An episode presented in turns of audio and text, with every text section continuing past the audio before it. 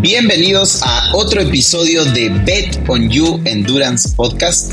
Eh, bienvenido Pablo, ¿cómo estás? Hoy estamos en un formato, ya lo hicimos una vez hace algún tiempo, que estábamos como que conectados cada uno desde algún lugar, pero bueno, Pablo acaba de llegar de, de, viaje, estuvo justamente el tema que vamos a hablar hoy es del viaje en el que estuvo Pablo. Este, ¿Cómo estás Pablo? No, no vamos a hablar de eso, vamos a hablar de la viajera. Bueno, vamos a hablar de vamos a hablar con la invitada que tenemos, pero vos estuviste involucrado también en, parte de ese viaje, digamos, con este, con la viajera y con la invitada que tenemos hoy en el podcast de Beton You. Hola a todos, como siempre, buen lunes. Sabemos que, que muchos no, muchos esperan, otros no tanto, pero algunos nos cuentan que esperan los lunes con ansiedad para arrancar en muchos casos sus entrenamientos y que les podemos acompañar unos minutos. Muchos nos piden que le, hagamos más largo porque normalmente entrenan más y se quedan siempre con ganas, pero nos mantenemos en el formato. pero está bueno porque se quedan con la pica de tener más material para seguir escuchando. Sí, justo hoy me decían cuando escucharon uno de, me contaban, estoy aquí en Cuenca, yo, María Luz está en Quito y acabo de presentar, es la flamante podio en el Ironman de Hawái, el Mundial de Ironman en Kona, que tuvimos la oportunidad de estar como support crew, algunos ecuatorianos eh, en ese proceso de, conquistar por primera vez una ecuatoriana, ecuatoriana o ecuatoriano, llegar al podio del Ironman en Hawái. Y aquí está entonces María Luz, te presento, cuéntanos, todos saben quién eres, pero cuéntanos un poco esa primera experiencia y luego sí empezamos con algunas preguntas. Hola Leandro, hola Pablo. Bueno, sí, eh, gracias por la invitación y y ya no sé por dónde empezar, porque bueno, son tantas cosas, ¿no? La experiencia de estar en Hawái no era mi primera vez en Kona. Había competido dos veces anteriores, en el 2014 y en el 2015, y claro, un universo de diferencia con esta participación definitivamente en todo sentido. Desde la preparación, el entrenamiento, el viaje, la compañía, o sea, todo fue distinto y definitivamente mejor, ¿no? Que los resultados se dieron y, eh, y eso es, claro, es, es, la, gran, la gran y la más importante diferencia, ¿no? Ya no sé por dónde empezar, díganme qué, qué quieren que les cuente. yo, yo, tengo, yo tengo una pregunta, porque, a ver, primero, para por ahí introducir un poquito a los que, porque nos escuchan de varias disciplinas, ¿verdad? Y a veces nos escriben por temas de mountain bike, a veces nos escriben por temas de trail, pero cuando hablamos de triatlón puntualmente y hablamos de la distancia full Ironman eh, o del Ironman de full distancia, eh, Kona es el mundial. O sea, Kona es todo. O sea, Kona es como que es el pináculo. Es el pináculo de lo que estamos hablando de triatlón de larga distancia. Entonces, María Luz eh, ha competido ya otras veces eh, en el Campeonato Mundial de Hawái. Ha sido también otras veces, sé, no a competir, pero has estado en el ambiente de Hawái. Entonces, a mí me vienen varias preguntas. Pero la primera que me viene es, vos competiste en el Ironman, si no me equivoco, es hace 7, 8 años en el 2014 eh, y en el 2015. Ya, ok. Entonces, ¿cuál es la gran diferencia de la María Luz del 2015 a la del 2023 que logra el, podio, digamos, en, el Mundial de Hawái?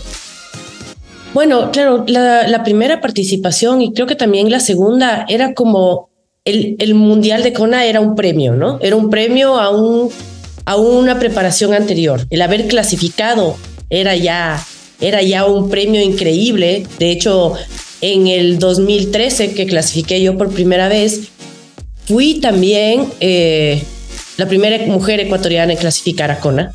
Entonces estuve ahí participando y fue una carrera como que para conocer. O sea, no creo que fue un tema muy competitivo para mí. En el año 2015 quise ir un poco más a competir, pero definitivamente no estaba en la forma física. Y eso es algo que siempre me quedó la duda, ¿no? O sea, ¿cuál es mi verdadero potencial? ¿Cuál es mi verdadera capacidad para estar en ese lugar tan competitivo, ¿no? Y ahora eh, que tuve la oportunidad de volver a, Hawái y volver a Kona, decidí eh, tomármelo muy en serio. Decidí enfocarme 100% y cumplir con todo lo que iba a necesitar para llegar en la mejor forma física, emocional y mental a esa competencia. Entonces, esa yo creo que fue la gran diferencia. Ahora, Pablo, por ahí vos, sabemos que tú entrenas con, a María Luz, ¿verdad? Entonces, ¿cuál ha sido, digamos, porque María Luz dice que obviamente lo, se enfocó de una manera diferente? Eh, y obviamente cuando uno está enfocado, lo hemos hablado muchas veces en diferentes episodios en este podcast, que espero que María Luz los hayas escuchado. Este, siempre hablamos que cuando uno se enfoca, eh, cuando uno destina, digamos, cierta capacidad de su potencial de enfoque a, objetivos claros, los resultados se ven. Eh, y es parte de lo que muchas veces Pablo habla con el método BET, ¿verdad? Pero Pablo, vos como entrenador, ¿qué es lo que podés ver que ha marcado la gran diferencia de la María Luz 2015 a la María Luz 2023 en cuanto a un tema de rendimiento y desempeño? Eh, es una buena pregunta, es difícil porque son un montón de aspectos, es difícil centrarme en algo porque son un montón de aspectos los que yo em, objetivamente, digamos, veo desde afuera. Em, porque para llegar a Kona requiere, justo aprovechaba yo en el avión de regreso de justo de Hawái, estaba escribiendo un artículo para nuestro blog de la página web y estaba escribiendo acerca de qué se requiere para llegar, hablando de generalidades y luego me voy a centrar un poco en lo que le, ha pasado con la María Luz. Es que, ¿qué se requiere para llegar a Hawái? Primero, tienes que tener en cuenta que debes estar dentro del 1%, por, el 1 de triatletas a nivel mundial, a nivel mundial, para tener un chance de clasificar sea, siendo el 1% de triatletas, ni siquiera tienes asegurado el que puedas clasificar. De ese 1%, probablemente entre el 1.5 al 2% tienen el chance de clasificar. Y dentro de ese 1 a 2% que tienen el chance de clasificar, tienes otro 1 a 2% ya de cuando estás compitiendo de hacer podio. Entonces, si te pones a hacer cuentas matemáticamente lo que requiere eso, es bien difícil. Claro, bien, o sea, estás, estás hablando de un porcentaje ínfimo, digamos, de posibilidad. exactamente. Entonces, ya, ese es el, primer aspecto que Maraluz ha puesto el check, digamos, clasificar, que era, como contaba en el 2013, era ya con clasificar era el mejor premio. Y para la mayoría, o sea, quienes no quisieran clasificar a Kona es como que ya, ya, ya voy allá y me puedo ir hecho pedazos, que no importa, pero ya clasifiqué. ¿ya? Pero de ahí viene el tema fisiológico, ¿ya? Y tienes que ser fisiológicamente, entre comillas, superdotado. Y eso es algo que se logra genéticamente en unos casos, con mucho trabajo en otros casos. En el caso de la María Luz ha sido, evidentemente, genéticamente tiene, tiene un buen porcentaje, pero el trabajo que, han hecho, que ha hecho en estos años, eh, que lleva compitiendo y que lleva dándole horas a su cuerpo para prepararse para esto, ha sido evidente.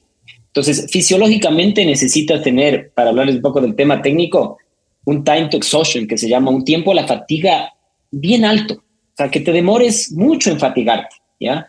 Necesitas tener además un VO2 relativamente alto. Mientras más alto es tu VO2, mayor es tu oxidación de grasas, mayor es tu capacidad de oxidar grasas. Y es un tipo de eh, carrera en la que te lleva mucho el ser eficiente consumiendo, digamos, o oxidando o utilizando grasa como fuente de combustible. Es algo que también tiene eh, la María Luz, y muchos de los atletas que logran competir en estas condiciones.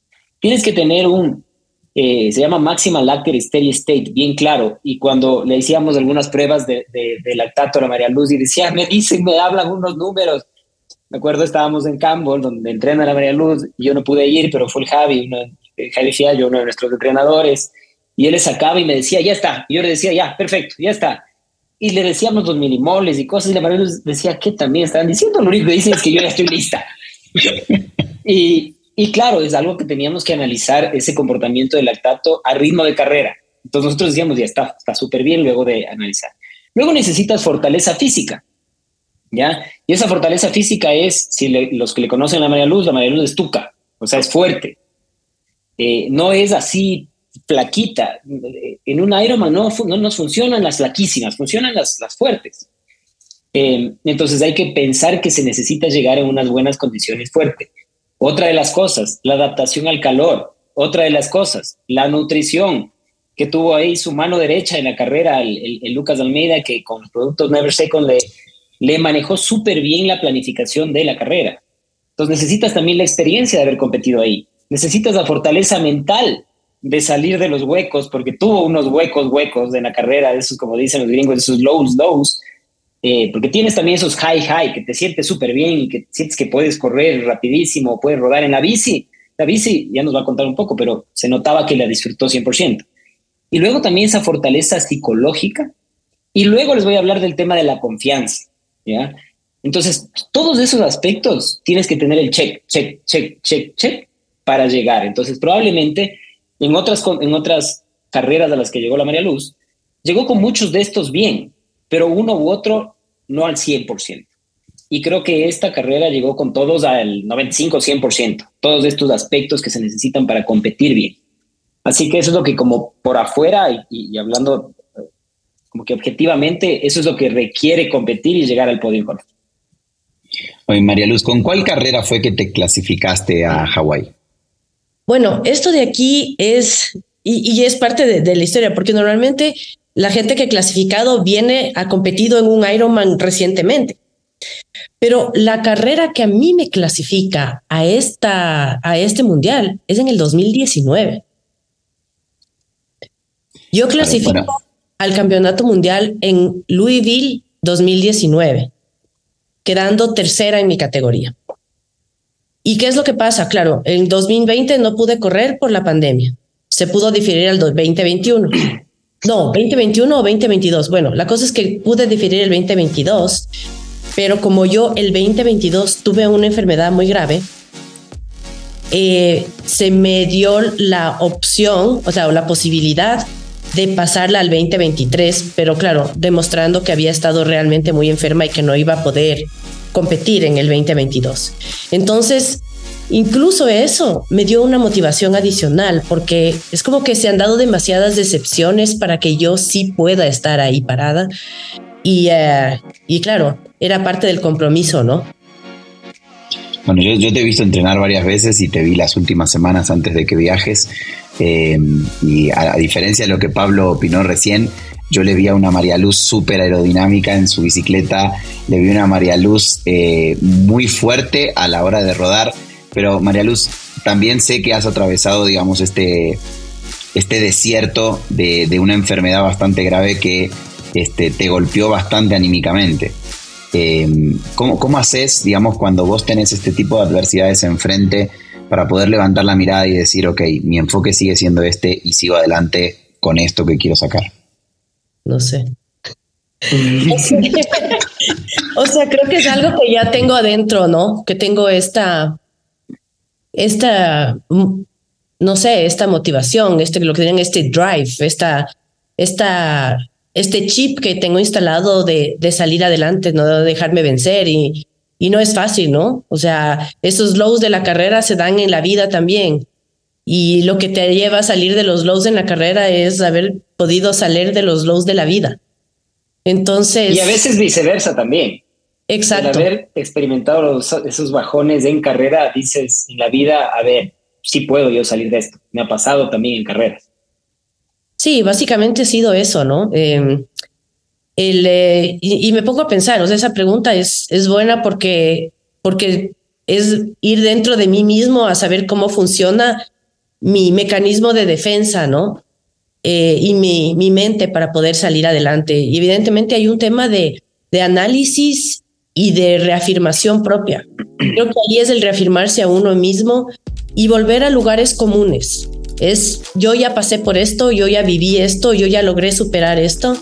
Entonces eso a mí me da las herramientas y la capacidad para superar lo que estoy viviendo en este momento ahora también. Entonces, eh, creo que eso es básicamente lo que, lo que me ayuda. Y algo que puedo yo afirmar ahí también es que si han escuchado este término poker face, que es totalmente inexpresiva. O sea, en la carrera puede estar sintiéndose súper bien o súper mal y es poker face.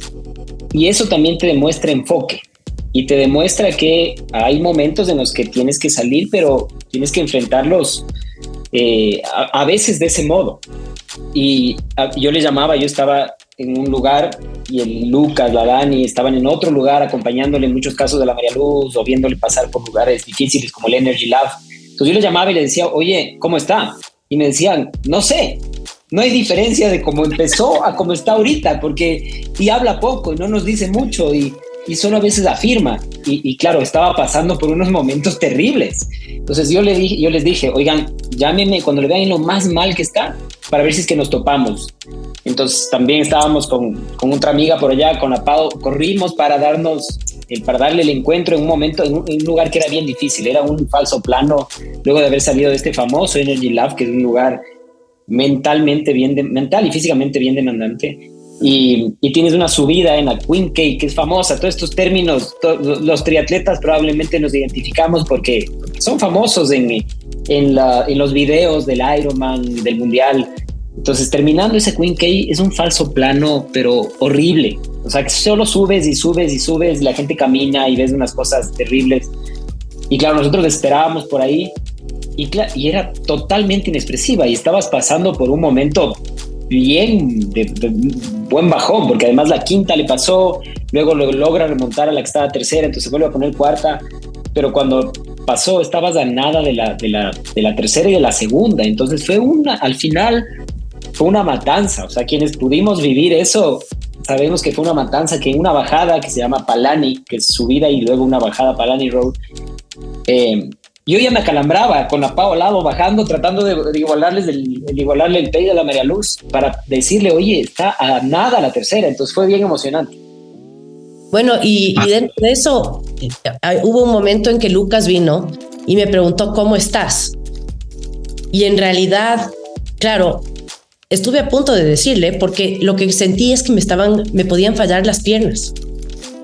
O sea, sentí que a ratos daba los pasos y como que, como una estructura que estaba temblando. Y sentí que me podían fallar las piernas. Entonces, Lucas vino al lado de mí y me dijo, ¿cómo estás? Y le dije algo así como, eh, eso mejor no te contesto. Eh, o eso no te quiero contestar, alguna cosa así. Y era porque sabía que el momento en que uno verbaliza eso, se vuelve más real. Entonces, si es que me siento mal, no te voy a decir me siento mal. Porque es, es dejarle ganar a ese dolor. Entonces, por eso un poco asiento con la cabeza, oigo las instrucciones. O sea, el Pablo subiendo para Ani, por ejemplo, me dijo, hay 45, tienes 45 minutos más de sol. Pasó una hora y yo era, ya sigue el sol. claro, es que no. Claro, es que yo veía el clima. Esto yo veía el clima y decía ya, es máximo una hora de este sol maldito y claro, nunca se fue el sol. Y nunca, se, no, y, nunca acertó el clima, además. Entonces y los era... tres, tres, cuatro días anteriores había estado súper nublado, creo que había llovido tres o cuatro días antes, o sea, no, o sea nublado, como que un poco más, más todo apuntaba a que iba a ser un día dócil, pero o sea, siempre dicen ¿no? que Hawái sorprende siempre de alguna manera diferente. Tal vez no hubo el viento que normalmente caracteriza a Hawái, pero el calor y la humedad sí, sí se sentían. Bueno, ahora justamente hablando de esas características que, que siempre se habla de eh, en el mundo del triatlón con el tema de Hawái, o sea, sí me gustaría preguntarte un poco, porque Pablo ya habló, ya se adelantó y se me fue hablando ya del tema de la maratón y casi casi del remate. Pero um, yo quería, o sea, cuéntame un poco cómo fue ese tema de estar en la, en la línea de largada. Eh, eras una de tres ecuatorianas compitiendo. Primero que hay que comentar que este año eh, fue el primer año donde se empezó a hacer esto que Ironman incorporó, que es que saltando un año los Ironman femenino y masculino se van rotando de locación. Hasta el año pasado siempre el Ironman eh, de full distancia era en Kona, Hawái. Este año el de hombres se hizo en Niza, en, en, Francia, y este, el de mujeres quedó en Kona y el año que viene rotan otra vez, va a ser el de hombres en Kona y el de mujeres en... No sé si va a ser en Niza, creo que va a ser en otro sí. lado. No, Niza igual, ya. Uh -huh.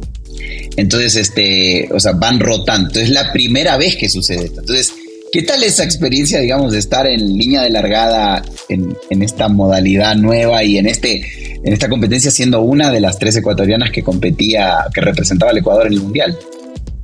Bueno, a mí me gustó mucho.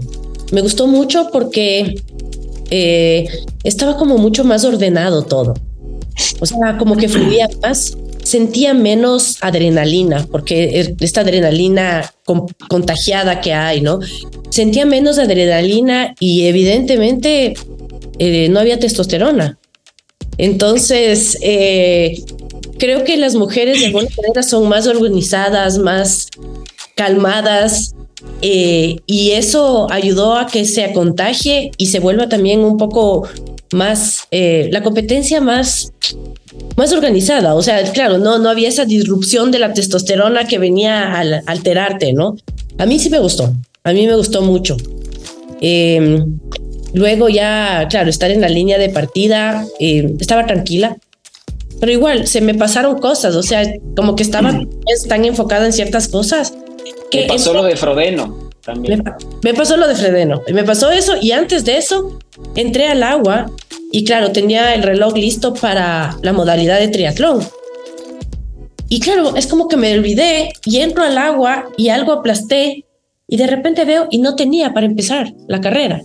Y no veía, y, y claro, la natación en Hawái, estás mm, sin piso, ¿no? Estás nadando, estás, flotando. Estás flotando a 200, 300 metros de la orilla. Claro, estás flotando ahí manteniendo el equilibrio y trataba de ver en el reloj cómo hacía para iniciar y no sabía. No tenía idea de cómo iniciar. Y de repente en toda esta pelea, ¡ping! comenzaron a nadar y claro, me tocó salir. Y ya no tengo grabada la natación.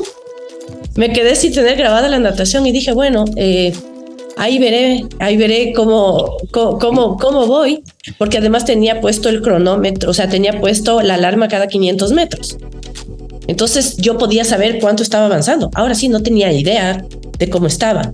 Entonces solamente pude ver al final que uno avanza y al regreso de pasar hay unos botes que uno tiene que pasar, porque en realidad no son ni boyas, sino son unos botes grandes. Al terminar de pasar los dos botes, vi el reloj y calculé que estaba nadando unos 40 minutos si es que la partida había sido en efecto a las 7 y 10. Era como 7.50, entonces dije, creo que voy nadando como 40 minutos, no tenía idea. Y luego, claro, ya al final volví a ver la hora y hice el cálculo de más o menos cuánto había nadado. Pero parte de también es cuando estás nadando, yo tenía una gorra de color plateado, eran las de mi categoría, que salimos todas juntas y de repente estaba nadando y tenía gorras rojas, verdes, turquesas, amarillas y no sabía. O sea, ¿será que las de mi grupo ya se fueron y estoy súper mal atrás? Pero eso es algo que nos pasa, creo que a todos los que nadamos en triatlón. A mí me ha pasado muchas veces que salgo con todos los, gorros del mismo color y de golpe empiezo a mirar y digo, ok, creo que ya me dejaron votando todos porque no hay ni uno del, del color mío. Entonces, nada, o sea, salí del agua y vi que mi tiempo no había estado mal, o sea, en realidad estaba súper contenta con el tiempo, pero sobre todo contenta con la sensación, a pesar de que me dieron calambres toda la natación. Eso es por algo primera vez, ¿no? Resolver, por primera vez. Tuve calambres, eh, venía la una pantorrilla, después luego venía la otra pantorrilla, luego regresaba. Tuve calambres toda, toda la natación. Pero me sentí súper bien nadando y le disfruté a la natación, cosa que no me había pasado, cosa que no me había pasado antes. Y creo también que tuvo mucho que ver parte del entrenamiento que has hecho con, con Francisco Flores fue el encontrarle ese amor a la, a la natación. Porque además no estabas nerviosa antes de nadar, cosa que otras veces a, cualquiera se muere de pánico en un mundial. Más bien, eh, ya, que ya que estuvimos ahí, yo, yo le decía a Lucas, le decía a Dani, está frescasa, o sea, se, te veía súper tranquila.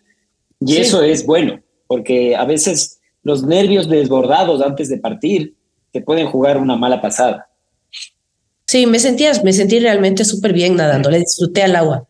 Eso digo primera vez en mi vida. Y claro, luego viene la de Frodeno, que es que salí del agua y los voluntarios me abrieron el skin suit. Entonces yo ya le tenía en la cintura y luego entré a recoger mi, mi, funda de las cosas de la bici y me cambié y en ese momento, cuando llegué en la, en la T1, había un gentío en la carpa para cambiarse. No era, estaba llena, repleta. Claro, ahí se notaba que estaba todo el mundo llegando. Y eh, claro, me puse los zapatos, me puse el casco, las gafas, y a mitad de camino me doy cuenta que no me había terminado de sacar el skinsuit. Entonces me tocó pararme, sacarme y literal dejar votando porque no tenía, ya no podía volver a mi funda. Me tocó votar y perder el skin suit, que es una. se compró el día anterior. Se compré el día anterior. O sea, no, eso fue un gran chuchaqui. Pero, pero nada, luego de eso ya. Y, y lo peor de todo es que, claro, yo estaba preocupada del skin suit y les encuentro a ellos en la, en la salida y les explicaba, el skinsuit dejé botando, casi que vayan a darme recuperando. Y ellos, dale, tranquila, dale. Y yo quería que me recuperen la inversión. ya, me imagino, bueno, hiciste una natación que, digamos, para la distancia del, del full, o sea, creo que la medición que hiciste inicial no estaba correcta, porque hiciste una hora 15 minutos para el full. Eh, o sea, dentro de lo que era. Fue, probablemente sí estuvo bien, porque el regreso tenías un poco más de corriente a favor, tal vez. Ah, entonces tenías más empuje. Ajá. Y, ajá, y además eso fue lo planificado, ¿no? O sea, justo un día o dos días antes que, que nos reunimos para analizar la carrera tramo por tramo, era justo, una hora quince. Entonces, cuando salió dije, ya, perfecto, en esta latinamos. Vamos a la distancia. Yo, de lo que venía siguiendo por el tracker, o sea, muy, muy buena ahí la, distancia en, el agua, o sea, el tiempo de distancia en el agua. Así que bien, o sea, esa anotación bien. Ahora, en la parte de la bici, siempre todo el mundo habla de, lo, de, lo, de la pesadilla que se vuelve Hawái. Eh, contanos un poco más, primero, por qué es una pesadilla, porque ya la has corrido varias veces. Eh, y segundo, digamos, ¿cómo te fue en, en esta carrera? ¿Qué fue diferente? Bueno, eh, sí, o sea, sí. ¿Qué puesto saliste del agua, cuenta? Y luego, ¿qué puesto llegaste de la bici? Bueno, salí 75 del agua. Imagínate, o sea, estaba, pero... No, no, no, pero no es malo, porque ¿cuánto, bueno, casi 300, 300 en tu categoría. O sea, tampoco es que es una mala natación, sino que darse contra neozelandesas, suizas, alemanas, australianas. Todas las gringas que nadan excelente. Es duro. Y que nada, nadan en aguas abiertas y en aguas como esas todo el tiempo. Nos llevan, nos llevan a los latinos una ventaja de años. Uh -huh. Saberles Así nadar es. a los neozelandeses, o sea, es una cosa de locos. Entonces, no estuvo mal, pero claro, es difícil llegar a esos niveles.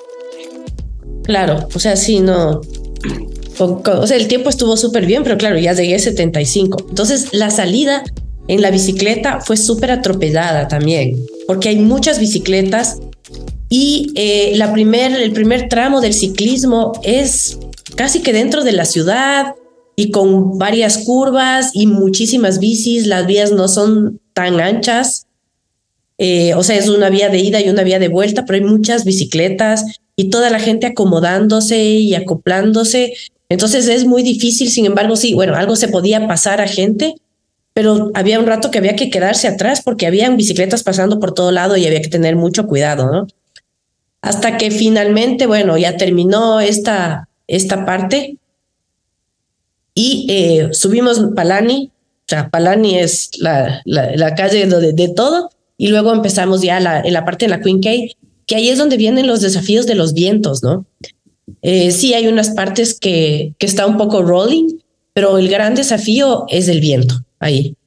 Entonces, eh, el momento que ya llegué a la Queen K, ya me pude acoplar y comencé a, a marcar ritmo, ¿no? A tener ritmo y a pasar. Comencé a pasar a gente casi todo el tiempo. No dejé de pasar gente todo el tiempo, pero ahí tampoco no, no veía cuáles eran las de mi categoría.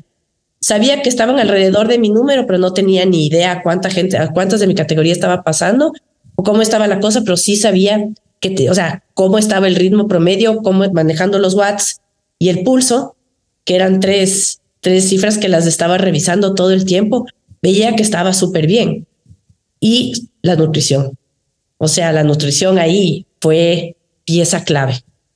Eh, ¿Manejaste todo el tiempo Never Second en toda la, en toda la nutrición? Todo el tiempo Never Second.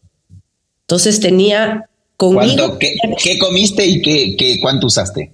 A ver, conmigo tenía cuatro caramañolas de Never Second con.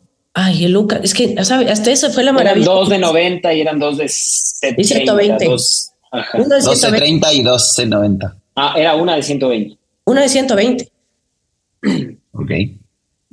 Sí, entonces ahí Lucas incluso me explicó, y me, o sea, la primera iba aquí, la otra, o sea, claro, tenía, tenía, porque llevé cuatro caramañolas conmigo, o sea, iba cargada.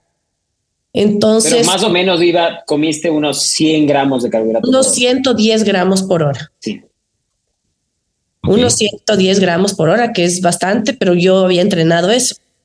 Entonces, estaba bien. tu organismo estaba lista para consumir eso, que eso también es un, un, error que suelen cometer muchos últimamente. O sea, el tema de consumir tantas cantidades de carbohidratos o de gramos de carbohidratos es algo que se viene haciendo hace tiempo, pero que mucha gente lo está tratando de incorporar en los últimos años.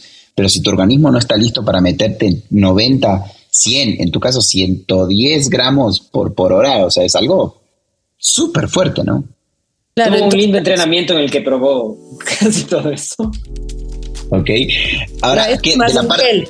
O sea, era eso y geles. Tenía geles que esos me, un gel me pegaba uno a la hora y media, otro a las tres y otro a las cuatro horas y media. Más agua. O sea, hicimos el cálculo y yo me debo haber tomado por lo menos seis caramañolas. Hablamos de unos cuatro litros aproximadamente de líquidos. Porque en cada estación igual agarraba una botella de agua, me tomaba una buena parte, me lanzaba, o sea, ya tenía todo eso organizado para ver cómo, cómo, cómo no me deshidrataba. Y en la etapa de ciclismo, ¿tuviste alguno de estos bajones, alguno de estos encontrones con el muro? Nada, nada. O sea, que terminaste la etapa de ciclismo, de hecho, creo que hiciste una etapa de ciclismo brutal, porque Pablo ya lo dijo, ¿no? O sea, terminaste, saliste 75 del agua y terminaste en la bici tercera, o sea, tercera de tu categoría no, sexta fue. No, terminó sexta. pero fue la tercera mejor bici de las 200 y pico, o sea, del tercer mejor segmento. De las 297. La, la, tercer la tercera mejor pierna de, ciclismo, así es. O sea, venías, digamos, ganando, venías ganando posiciones, venías haciendo barbaridades y llegas a una transición que creo yo que para hacer un full distancia hiciste una transición 2 rapidísima de 3 minutos y medio y salís a correr 42 195. O sea, ¿dónde te encontraste ese primer, ese, ese primer bajón? Porque Pablo habló al inicio, ¿no? Un poco de que tuviste varios momentos que luchar contra, contra tu propia cabeza y vos misma no querías declarar verbalmente para poder seguir enfrentándote a esa bestia que tenías enfrente. O sea, ¿cuándo fue el primer bajón? Bueno, es que sí, claro, llegué de la bicicleta súper emocionada porque yo sé lo que es hacer ese tiempo en Kona. O sea, hacer menos de 5 horas 30 en Kona es una locura. Porque sobre todo la última parte, y ahí es donde yo sentí el efecto de la nutrición, el efecto del entrenamiento, eh, y es que los últimos 50 kilómetros hay un viento en contra terrible. O sea, hay un viento en contra súper fuerte y ahí es donde yo solamente iba por el lado izquierdo, pasando, pasando y pasando gente. Y lo más increíble es que yo veía que mi velocidad promedio nunca bajó. O sea, yo pude mantenerme a muy buen ritmo y es porque venía muy, muy fuerte. O sea, ahí se veía el efecto del entrenamiento. Entonces, claro, yo termino la bici y lo que les decía, o sea, no podía decir otra, le veía al, al Pablo y a Lucas y les digo, no podía creer.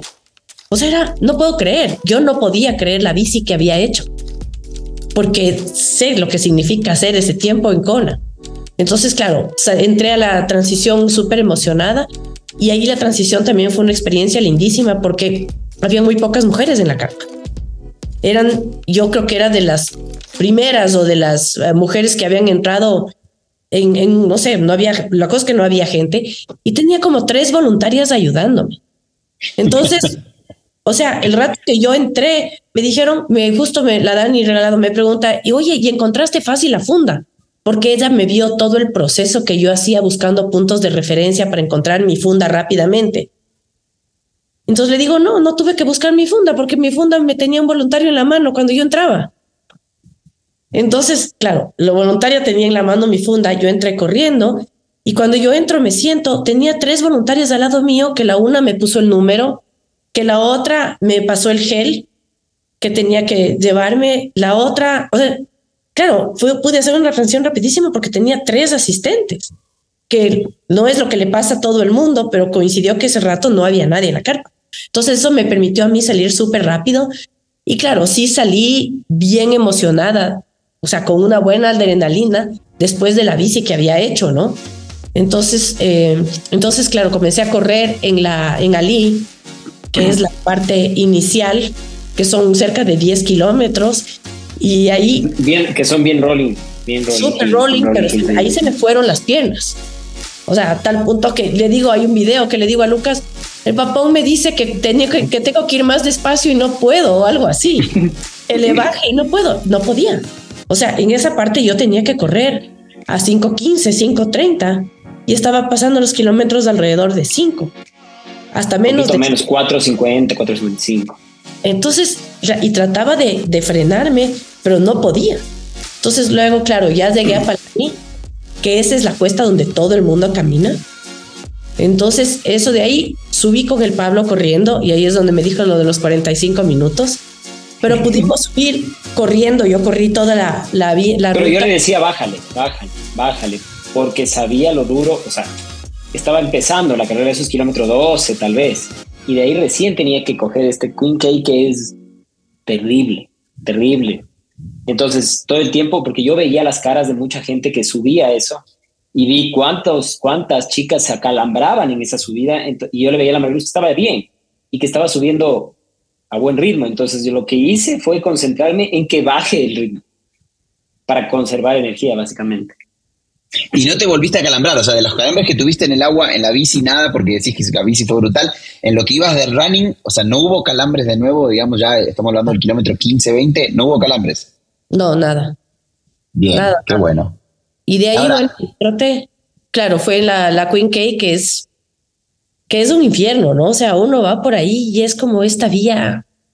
O sea, igual hay gente corriendo, pero es como solitaria, ¿no? O sea, es y, es una recta interminable, entonces. Desértica, o sea, así es. no sabes dónde termina, ¿no? Y por más de que hayas pasado 20 veces por ahí, eh, porque cada vez que pasábamos en el auto me fijaba, o sea, buscaba puntos para saber dónde iba a estar. No, no, ya no servía de nada. Hasta que finalmente, claro, ya llegué al Energy Lab, que se pone peor. o sea, ya estaba mal, pero solo se puede poner peor. Entonces ahí entras al Energy Lab y es una parte como súper solitaria. Yo no sé qué tiene ese lugar, porque es como que si bajas y te estás como adentrando a un lugar que no sabes dónde, dónde está el fin. Entonces es como que bajas, luego tomas a la derecha y avanzas, avanzas, avanzas y no sabes cuándo termina, cuándo tienes que dar el giro. Entonces ahí, cuando yo finalmente di el giro, es cuando yo me comencé a sentir no mejor, pero ya me aliviada, porque sabía que ya solo era regreso. Entonces ya regresé, comencé a regresar y hasta salir del Energy Lab fue el hueco más hueco. O sea, ahí fue el bajón más grande. El momento en que ya salí del Energy Lab y que otra vez le veía, le vi a Lucas y a la Dani que estaban cerca, eh, ya pude retomar un rato hasta el ritmo, porque un rato sentía que estaba pero yendo demasiado despacio, demasiado despacio y, pero algo que sí no hice y que, o sea, no, no me gusta hacer es caminar en los, en los aid stations, ¿no? Veía mucha gente que igual estaba casi igual que yo, pero caminaba en los aid stations. Decía, si camino, capaz no, no puedo volver a, a, correr. El ritmo, claro. Entonces mantuve el ritmo. Eh, hubo un rato en que me sentí un poco mejor, con más fuerza, pero claro, es ya la última parte, ¿no? Donde estás es pura cabeza pura cabeza hasta que llegué a la, a la cuesta esa que dice el Pablo, que es, ya se acaba la cuesta. Y claro, era una cuesta terrible, pero yo sentí que todo era cuesta. Todo lo que era cuesta. Entonces, eh, y me decía, no, está aquí a 30 segundos, está aquí. Y luego, claro, me contaron que la persona que estaba delante mío también tenía un entrenador que le dijo, te está agarrando, te está agarrando, apriétale, apriétale. Entonces, claro. cansa. Era una matanza la categoría y de hecho lo mencionaron en la premiación. Dijeron, o sea, es demasiado cerca los tiempos de esta categoría, o sea, muy competitiva.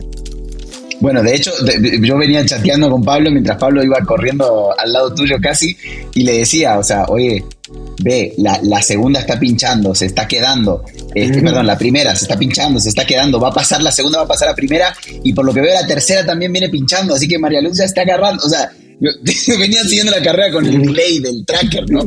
Pero decía, o, sea, estaban peleadísimos los primeros cinco puestos de esa categoría, eran brutales. O sea, venían sacándose la madre. Ahora, ¿qué es lo que se lleva María Luz de esta carrera? Ay, hay, hay dos Porque cosas. me imagino, has corrido mucho. O sea, ya- yo, yo he hablado con vos un montón de veces, ya hemos hecho varias entrevistas juntos y, y sé que has corrido un montón de full distancias, has corrido un montonzazo de medias distancias.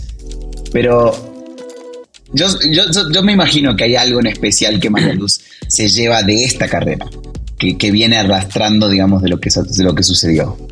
Sí, bueno, en, por una parte es esa reafirmación de, la, de, de buscar los límites propios, ¿no?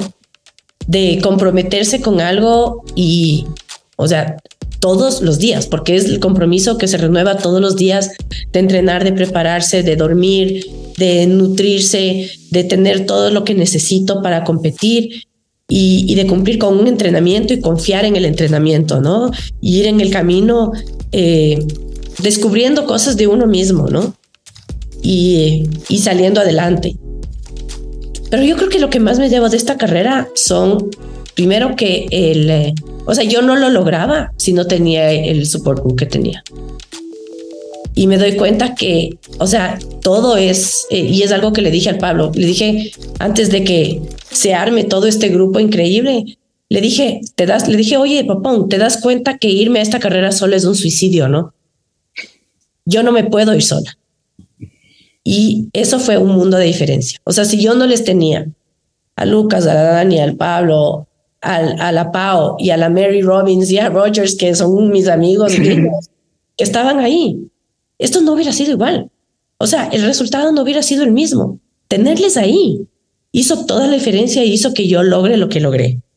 Y la otra cosa que me llevo, que es para mí súper valiosa y seguramente lo más valioso, es todos los mensajes de la gente que me dijo que quería volver a competir, que quería volver a entrenar, que quería volver a, ser competitivo o que, o que quería fijarse una meta deportiva.